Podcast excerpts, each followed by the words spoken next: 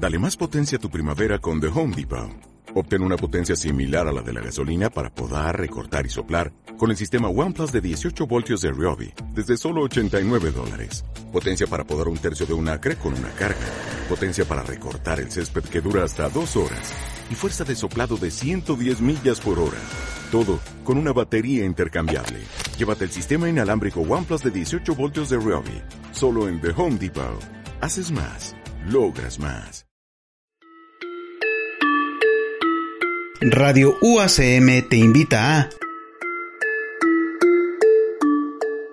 Charlas en Cuarentena. Un espacio donde miembros de la comunidad universitaria, así como especialistas externos, tendrán pláticas informativas sobre la situación actual que vive nuestro país.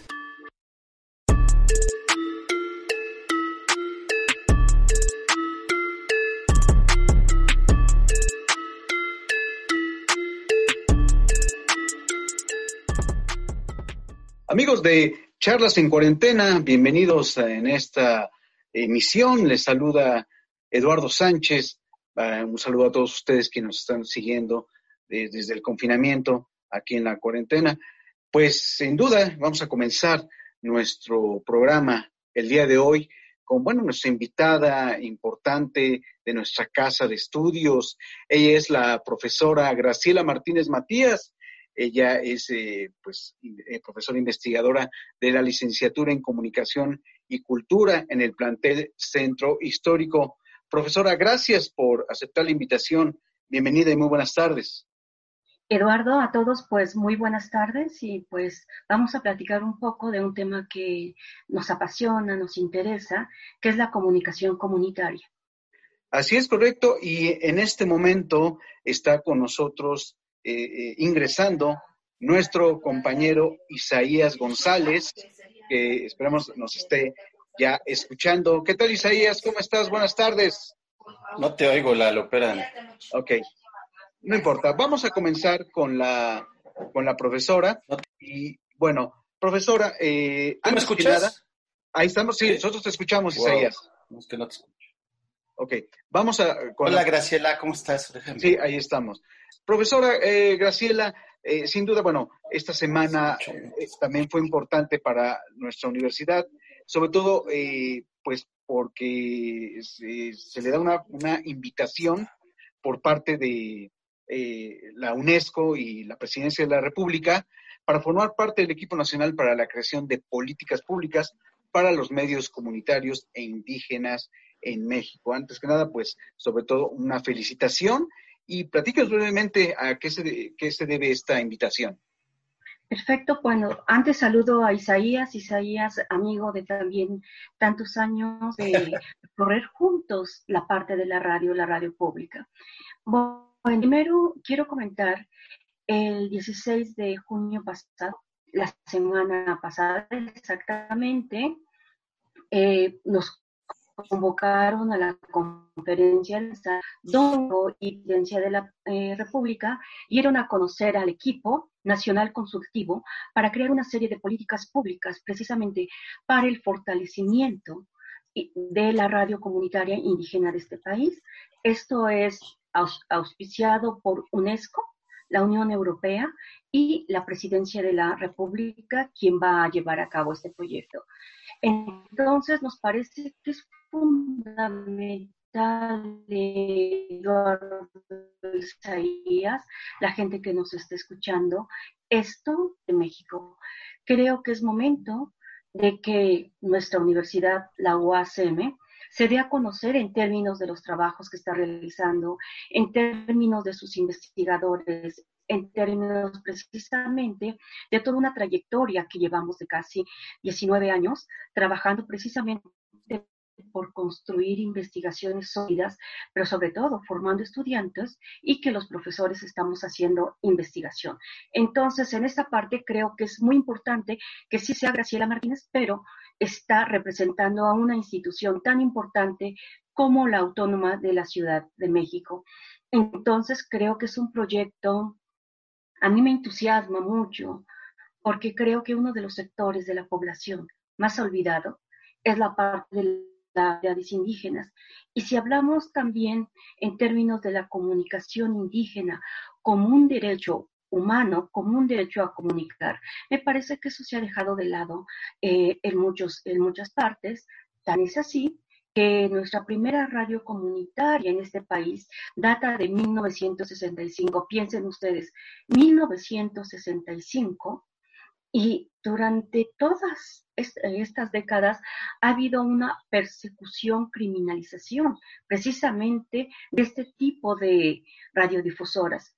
Va a ser hasta 2013 con la ley constitucional, 2014 con la, la, eh, la ley secundaria, cuando por primera vez en la historia de este país vamos a tener a nivel jurídico la parte de medios de uso social, donde van a estar los medios comunitarios e indígenas. Entonces, vean cuántos años, porque eh, le quitas un derecho a comunicar en términos de derecho humano. Entonces, creo que eh, que esto se convierta en una política pública, la verdad que me entusiasma. Y creo que de los que estamos en el equipo, somos que unas cinco o seis personas que hemos hecho este recorrido de estar ahí presentes, trabajando, eh, dando cursos, pensando sobre todo en algo que me enseñó Sócrates Vázquez de Radio Gempo, en comenzar a construir la comunicación, no a partir desde el centro, porque me parece que eso ya tenemos que quitarlo y pensar en ir construyendo nuevas formas de comunicación, y creo que el modelo que se está ofreciendo es la comunicación horizontal, la comunicación desde la proximidad, donde nosotros les vamos a estar hablando al otro, a esa persona que conocemos, que puede ser el vecino, que puede ser la señora del mercado, que puede ser el señor de la panadería. Me parece que en términos de proximidad es fundamental que comencemos a construir otro tipo precisamente de modelos.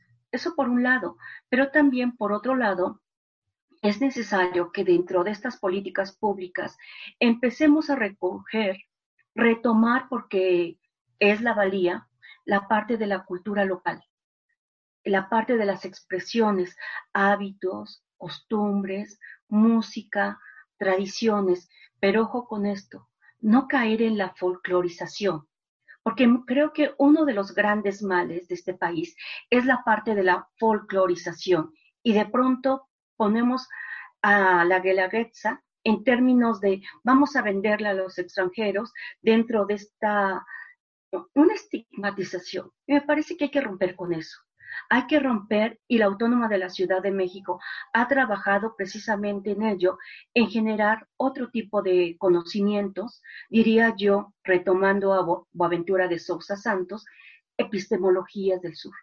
El conocimiento no solamente se genera desde lo que me dicen eh, algunos personajes europeos, que está bien, perfecto, que no es denostación, pero también desde las culturas mexicanas, originarias y de América Latina son importantísimas. Son luchas muy largas en retomar precisamente este tipo de saberes como parte importante de lo que es el ser humano, de lo que es la cultura. Y entonces pensar en la cultura, comillas, llamada popular, llamada local, como una de las fortalezas que tiene este país. Y ayer escuchaba una entrevista que le hicieron a Carlos, Carlos Monsiváis.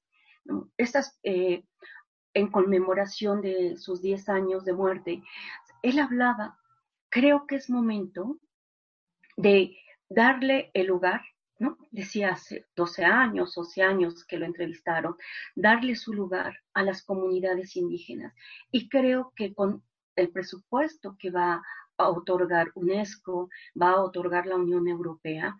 Y con este proyecto que tiene Presidencia de la República, desde antes, quiero comentarlo, desde antes, Comunicación Social de Presidencia de la República tiene como parte nodal dar espacios precisamente a las comunidades eh, indígenas de los estados, pero también de las ciudades. Esto es un punto importante. Ciudad de México tiene grandes comunidades eh, indígenas, pero también qué pasa con los barrios, qué pasa con estas comunidades que también han sido soslayadas, han sido denostadas. Creo que es el momento de incorporar. Por eso este proyecto me parece que vale la pena, me parece que hay que tomar el riesgo y hacerlo y hacerlo porque forma parte de una deuda que México tiene con la comunicación indígena, con la comunicación comunitaria y en ese entorno creo que con la comunicación pública. Isaías, ¿tienes que preguntar algo? Sí, para empezar, quiero saludar a Graciela Martínez, también a ti, querido Eduardo, pero felicitarla, ya ha dicho que nos conocemos desde hace muchos años, algunas décadas, diría yo, y también tengo que documentar que Graciela ha participado eh, mm, no solo en la formación académica de muchas generaciones, pero ha colaborado en diversos proyectos que apuntan a una radio mucho más cercana a los ciudadanos, lo ha hecho desde diversas universidades y por eso es que quiero hacerle una pregunta en especial. Con esta gran noticia que hemos recibido, querida Graciela, ¿tú crees que la actividad académica de la Universidad Autónoma de la Ciudad de México pueda establecerse como algo cercano al resto de las políticas públicas de esta administración? Es decir, nuestros estudiantes pueden eh, saber que lo que aprenden en sus aulas son dinámicas, son eh, información que está cercana a la realidad que vivimos ahora en esta administración? Isaías, sí, creo que es una de las fortalezas de la Autónoma de la Ciudad de México y lamentablemente poco se ha difundido. Creo que muchas de las investigaciones que los estudiantes están realizando en sus seminarios de investigación y ahora que en hay un intercambio con otros profesores del área de promoción de la salud sustantiva en este momento de la pandemia. ¿Qué pasa en términos de las ingenierías? ¿Qué pasa en términos de ciencia política, de literatura? Creo que es una universidad que lamentablemente, y creo que allí sí es un poco nuestra responsabilidad, no hemos dado a conocer todas las fortalezas que tenemos, porque estamos emanando de un territorio de una ciudad tan rica y es la Universidad de la Ciudad de México. Y entonces, ¿qué es lo que yo veo? Investigaciones de primer nivel que no, se han dado a conocer. Sistema Público de Radiodifusión, encabezado por Genaro Villamil y, y Fernando Chamizo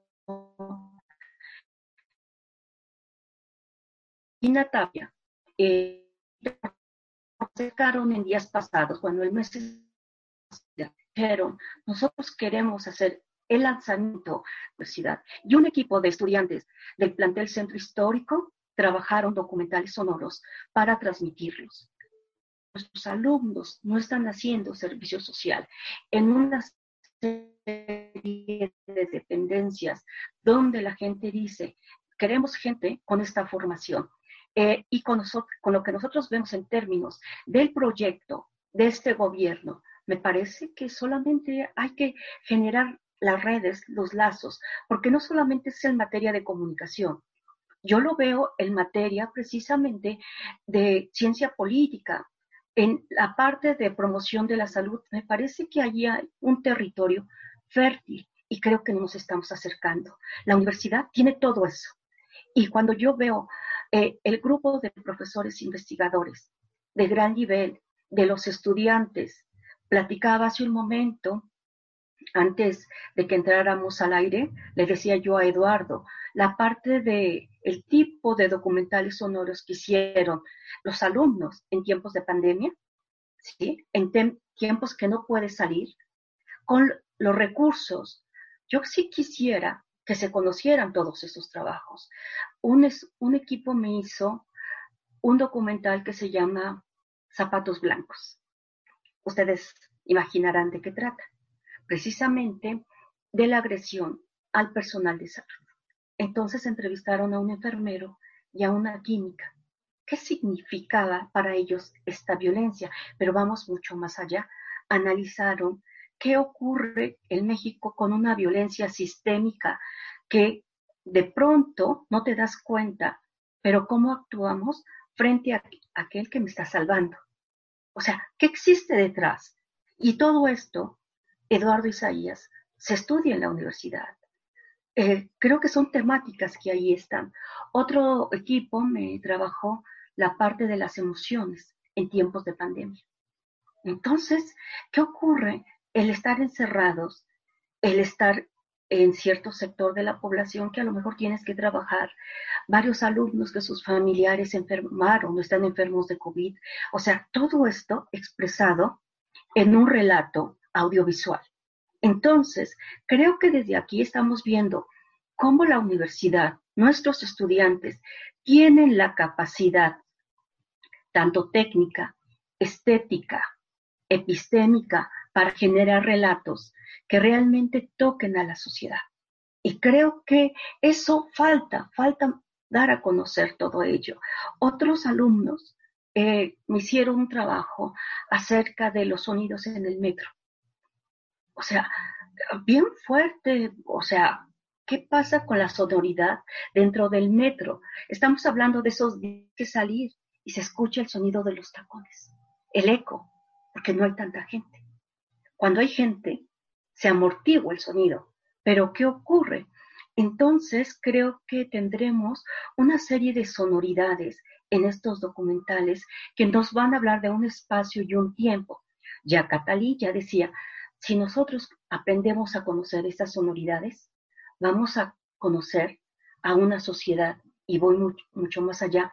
Él dice, si yo aprendo a leer realmente todo ese discurso sonoro, puedo conocer el advenimiento de la historia.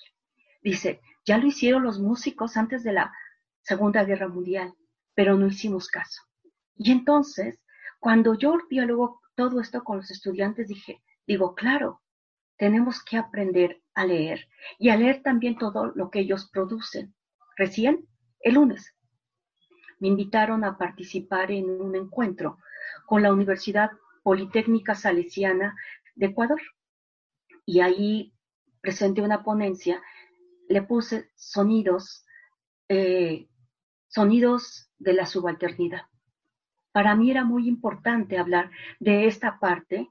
Yo comentaba primero de sonoridades solidarias, de esta primera parte de la cuarentena, donde veíamos en Europa, sobre todo Italia, cantar de balcón a balcón, eh, en España, la gente dando conciertos, me voy a Alemania.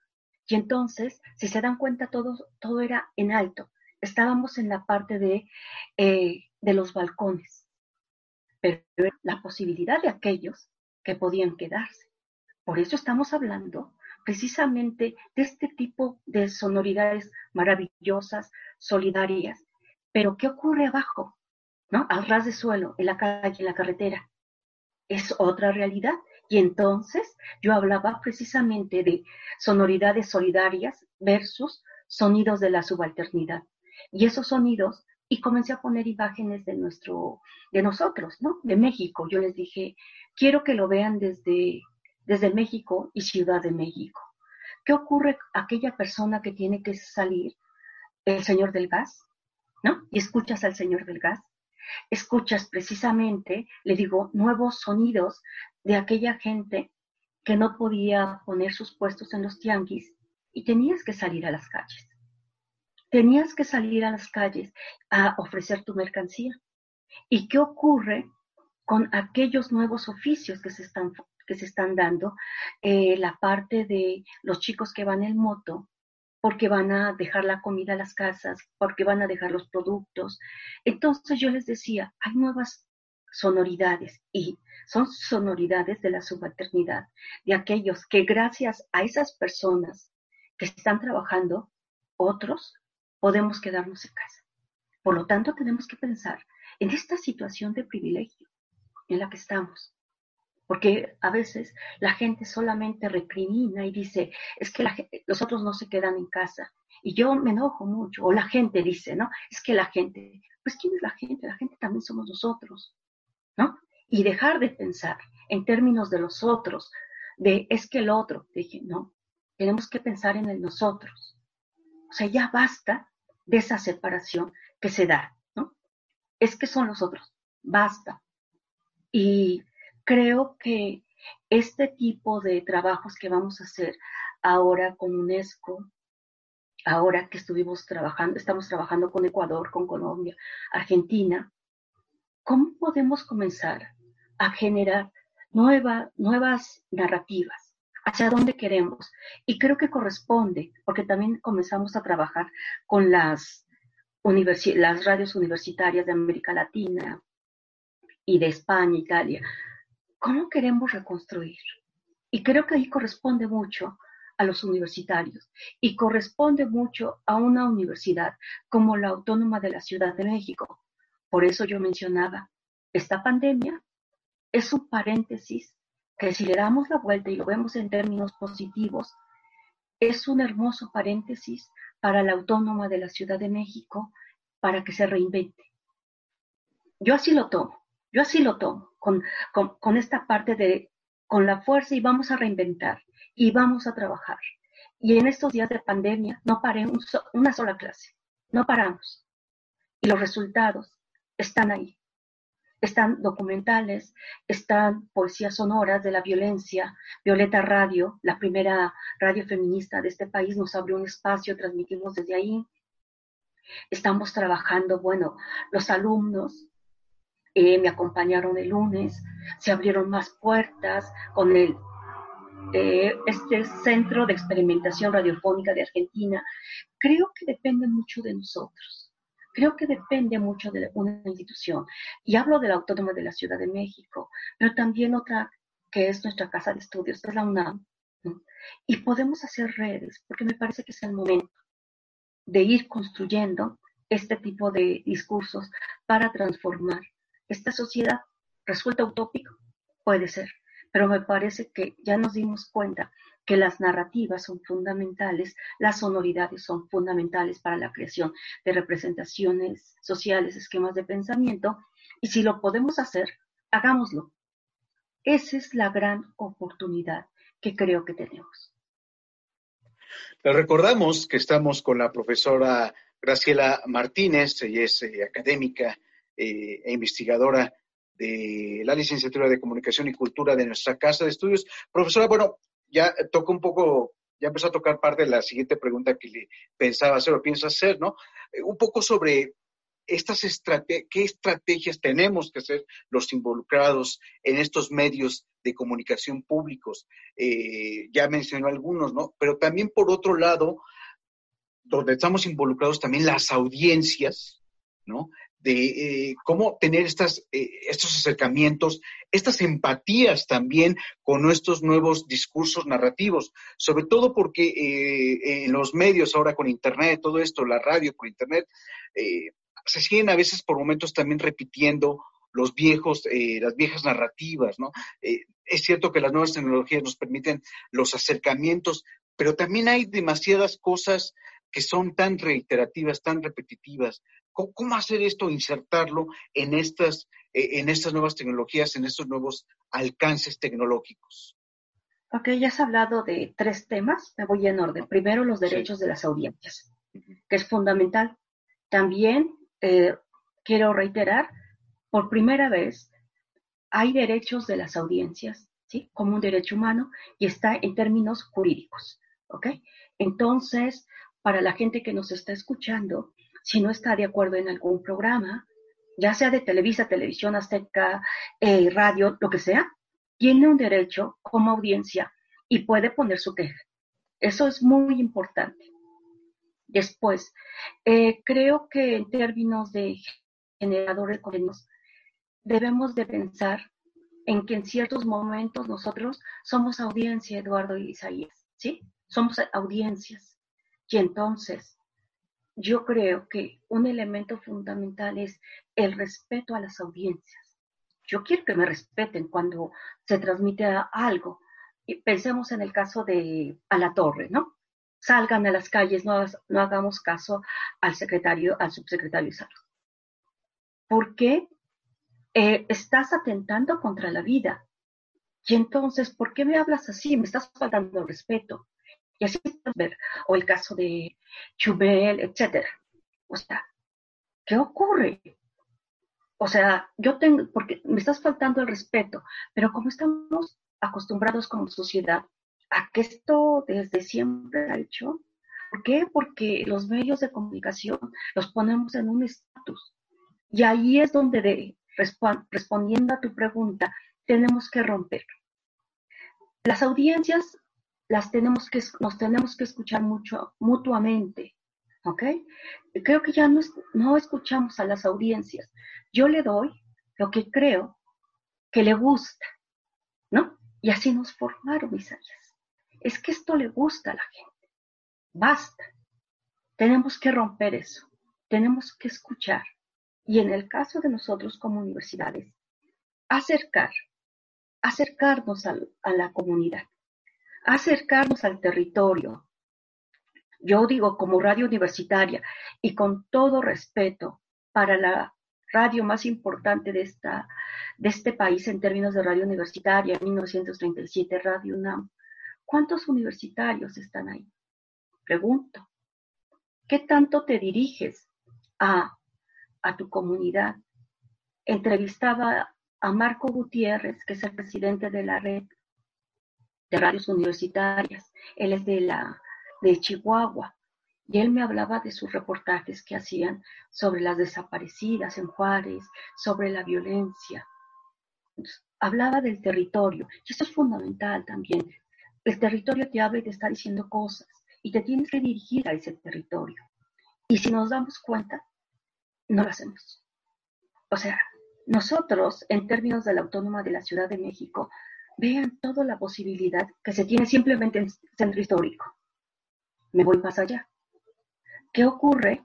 San Lorenzo Tezonco, con toda la cultura milenaria que tiene, estamos cerca ahí de eh, Milpalta, de Xochimilco, pero también hay dos elementos que nos caracterizan, yo, eso sacude, pero también hace reflexionar.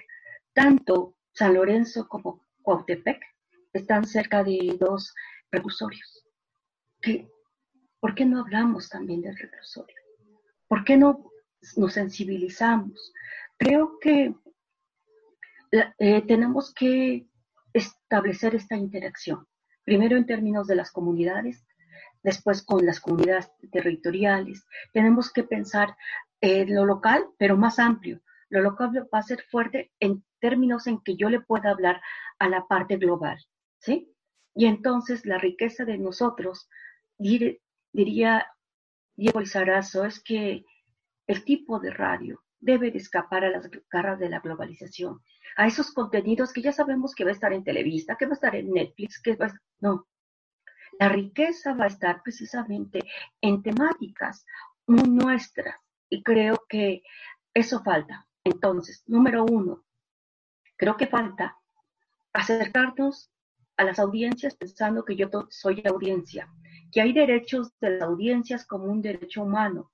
Y otra parte muy importante es que corresponde a las universidades romper esquemas de hacer medios audiovisuales. Me van a odiar, pero creo que es el momento de romperlo y hacer la construcción. ¿Por qué? Porque nuestro entorno son jóvenes creativos, jóvenes que están ahí ávidos de hacer cosas. Pero no solamente eso, la realidad es, no lo exige. Y resumo lo que me pregunté Eduardo. Nuevas tecnologías, ¿no?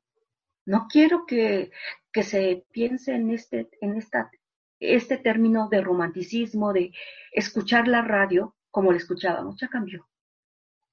Tenemos esta parte de gente que sigue escuchándolo, bienvenida. Pero también está el podcast, está la radio por internet y la herramienta, la parte de las nuevas tecnologías como una gran posibilidad, ¿sí? Como, pero como instrumento.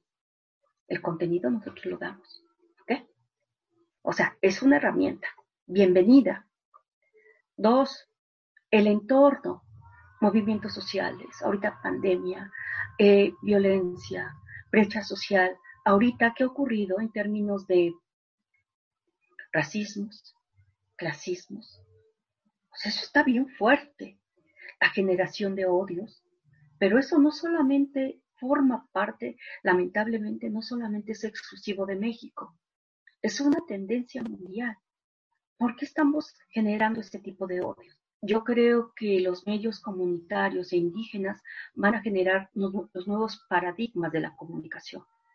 Entonces, estos factores van a hacer que realmente comencemos a trabajar con nuevos relatos, pero experimentando. Si ya el cine lo hizo, si ya la televisión lo hizo, por eso nos enganchamos tanto en las series, ahorita lo está haciendo la radio, pero a partir del sonido. Continuamos con esta entrevista con la profesora Graciela Martínez. Ya hemos abordado ya el tema de que, en respuesta a la pregunta de mi compañero Eduardo Sánchez, nos acercarnos a las audiencias nos permite generar contenidos nuevos, contenidos que además tienen la particularidad de que se generan en, en un discurso distinto gracias a las nuevas tecnologías.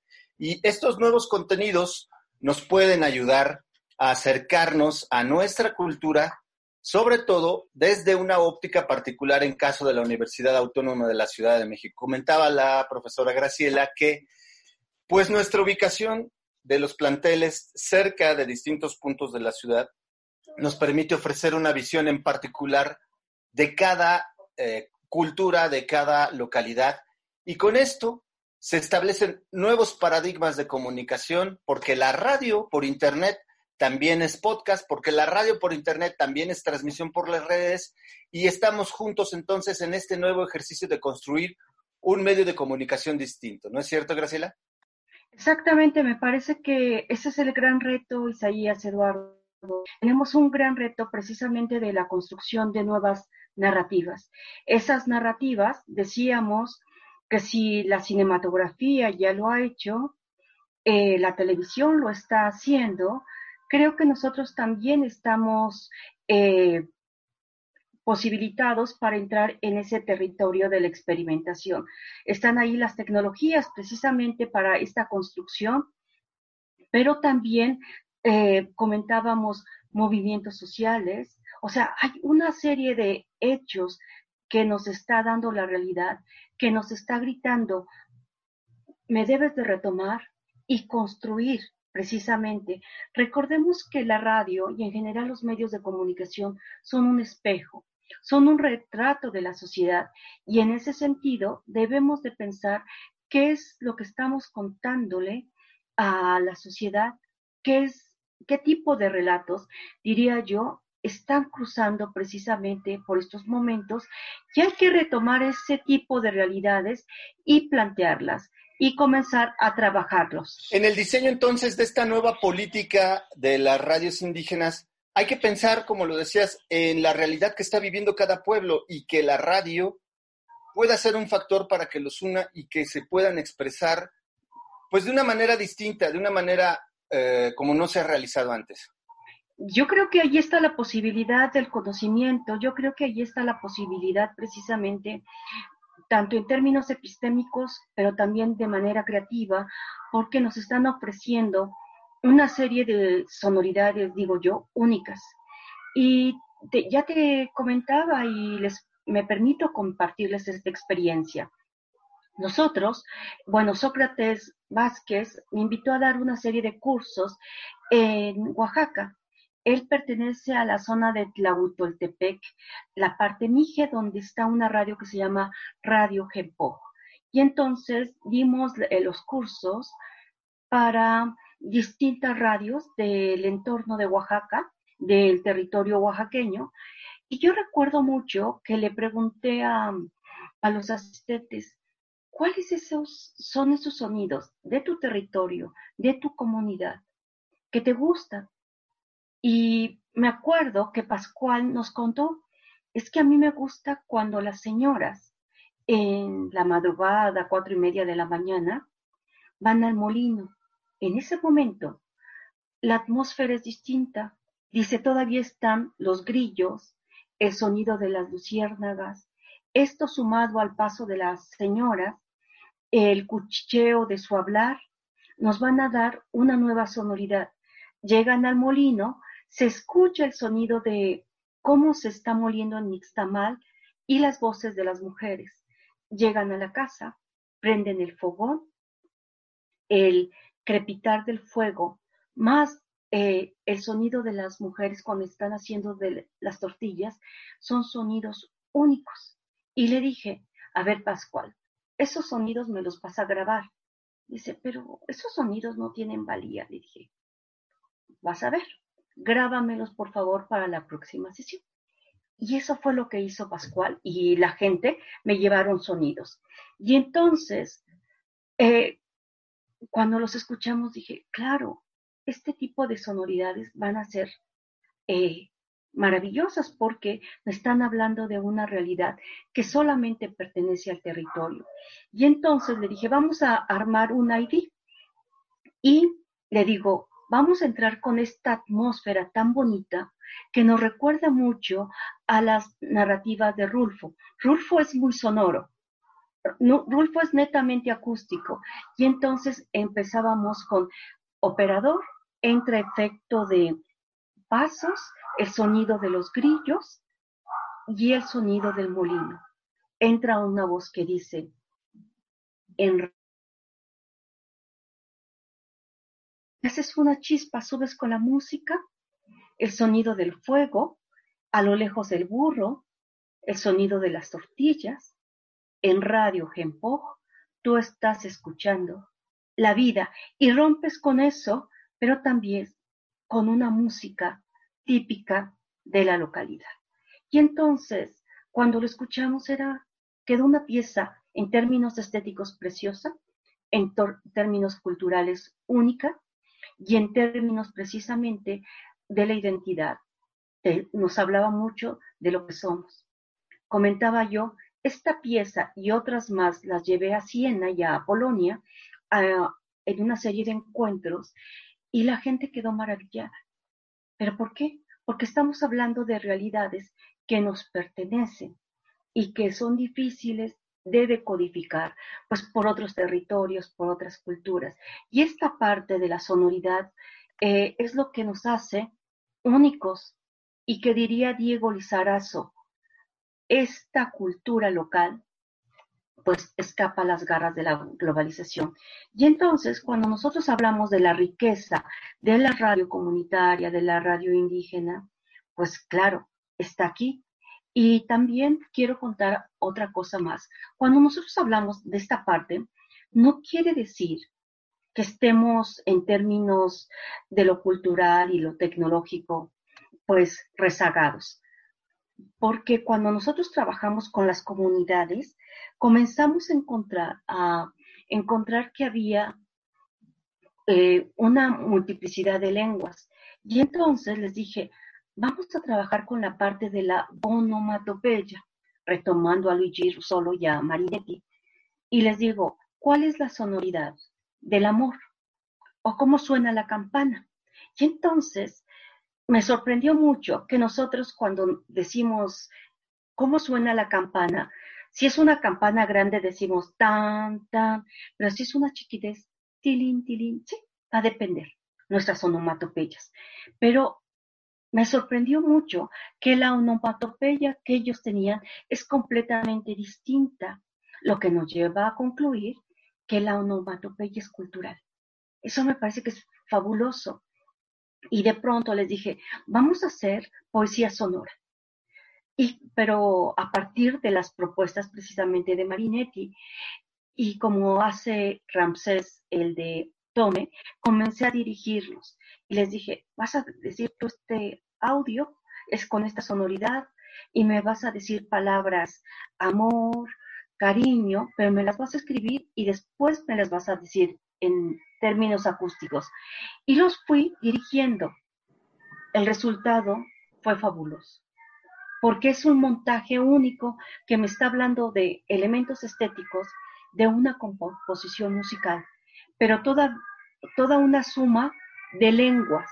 Y entonces, esta, este trabajo se convirtió en la rúbrica de este proyecto precisamente que trabajamos. Correcto. Eh, profesora Graciela Martínez, para cerrar, eh, cerrar, esta charla, esta conversación, a manera de conclusión, eh, ¿cuál es la expectativa a futuro o, plazo, corto plazo, con el trabajo de esta creación de las políticas de la radio comunitaria y radio indígena? ¿Qué se espera en, estos, en este rubro en estos determinados tiempos, tanto a corto plazo como a largo plazo? corto plazo tenemos cita para dentro de 15 días comenzar a trabajar en equipo y comenzar a pensar precisamente cómo se va a trabajar esto bajo la guía, quiero señalar lo que es Presidencia de la República, junto con UNESCO México. Entonces, ambos, ambos grupos van a sumar esfuerzos para dirigirnos. Entonces, creo que el hecho de que esté María Eugenia Chávez, que es una de las personas que ha trabajado en AMAR durante años, está Sócrates, Vázquez, fundador de Radio Gempo, está gente también un abogado del IFT, creo que más Irina Vázquez, actual representante, eh, coordinadora ejecutiva de AMAR México, vamos a comenzar a trabajar. Hay otras personas pero sin duda, aquellos que tenemos más de 20 años de estar trabajando de forma permanente y continua en esto, creo que, y eso yo le apuesto, independientemente de esta parte de las políticas, que sí queremos que sea una realidad en términos de la ley, porque aquí hay que señalarlo. Si hay una ley que por primera vez va a tomar en cuenta en términos de figura jurídica los medios de uso social, donde están los medios comunitarios indígenas, pero está quedando de ver. Eso sí es muy importante señalarlo. Hubo un avance, pero no como quisiéramos. La ley todavía está en deuda y ese es, creo que tenemos que hacer un llamado al Congreso, a los diputados, a los senadores que realmente se comprometan con la sociedad y la sociedad más vulnerable de este país, que son los sectores indígenas. Y me parece que por ahí tenemos que presionar. Eso por un lado. Y por el otro lado, creo que corresponde también, que forma parte de este proyecto, que medios eh, públicos y que medios comerciales den apertura a los contenidos precisamente de, de las radios comunitarias. Es importante, Eduardo, pensar en la sostenibilidad, capacitación, recursos, porque a veces nos olvidamos de esto. Así como también vamos a ver que hay radios comunitarias donde la población, la comunidad es muy, tiene, eh, tiene serios, serios avances, ¿eh? Porque a veces uno tiene el estigma que la radio comunitaria, cierto, se carece de muchos recursos económicos, no de capacidad de inteligencia. Y vamos a darnos cuenta, y rápido cierro con esta anécdota. En estos cursos me dicen, vamos a cerrar con un programa en vivo. Y yo dije, pues sí, uno habitado a, habituado a la cabina, dices, vamos a transmitir. Y de pronto me dicen, Graciela, ya vamos a transmitir. me acuerdo que era un sábado. Sí, pero ¿dónde está la cabina? Instalaron las dos computadoras, los dos micrófonos, ya habíamos ensayado, ya habíamos hecho una escaleta, un guion, ya había yo organizado todo. Y en media hora ya estábamos transmitiendo para el mundo en software libre. O sea, eso es también las comunidades indígenas. Por eso es muy importante hacer los señalamientos. Entonces, creo que hay que trabajar en términos jurídicos, en términos de capacitación y en términos del involucramiento. Creo que esto es fundamental, Eduardo, eh, Isaías, creo que aquí es fundamental el trabajar de forma conjunta, porque no vamos a ir a imponer una cosmovisión que no nos pertenece. Basta de este tipo de posiciones verticales es ir a escuchar, y es precisamente fortalecer la comunicación indígena como, repito, como un derecho humano, pero es como un derecho a la comunicación que todos tenemos y que es importante impulsar. Entonces, creo que los trabajos ahí están. Creo que la iniciativa de presidencia por tener eh, dentro de sus proyectos esta propuesta, creo que nos alienta y es una luz dentro de toda esta situación que estamos viviendo. Isaías. Muchas gracias, pues por eh, parte acá de Radio USM, que sabes que es el espacio de la casa, te queremos agradecer mucho a la doctora Graciela Martínez y que próximamente nos puedas también platicar qué fue lo que sucedió y acercarnos al trabajo de los estudiantes para que sepan que este pues también es su canal. Nos despedimos así, querido Eduardo Sánchez, nos vemos. Querida Graciela, nos vemos, estamos pendientes de, de todos tus trabajos. Esta fue una entrega más de charlas en cuarentena. Los invito, yo soy Isaías González, los invito a que se queden en la señal de Radio UACM que suena a tu ciudad. Radio UACM te invita a Charlas en cuarentena. Un espacio donde miembros de la comunidad universitaria, así como especialistas externos, tendrán pláticas informativas sobre la situación actual que vive nuestro país.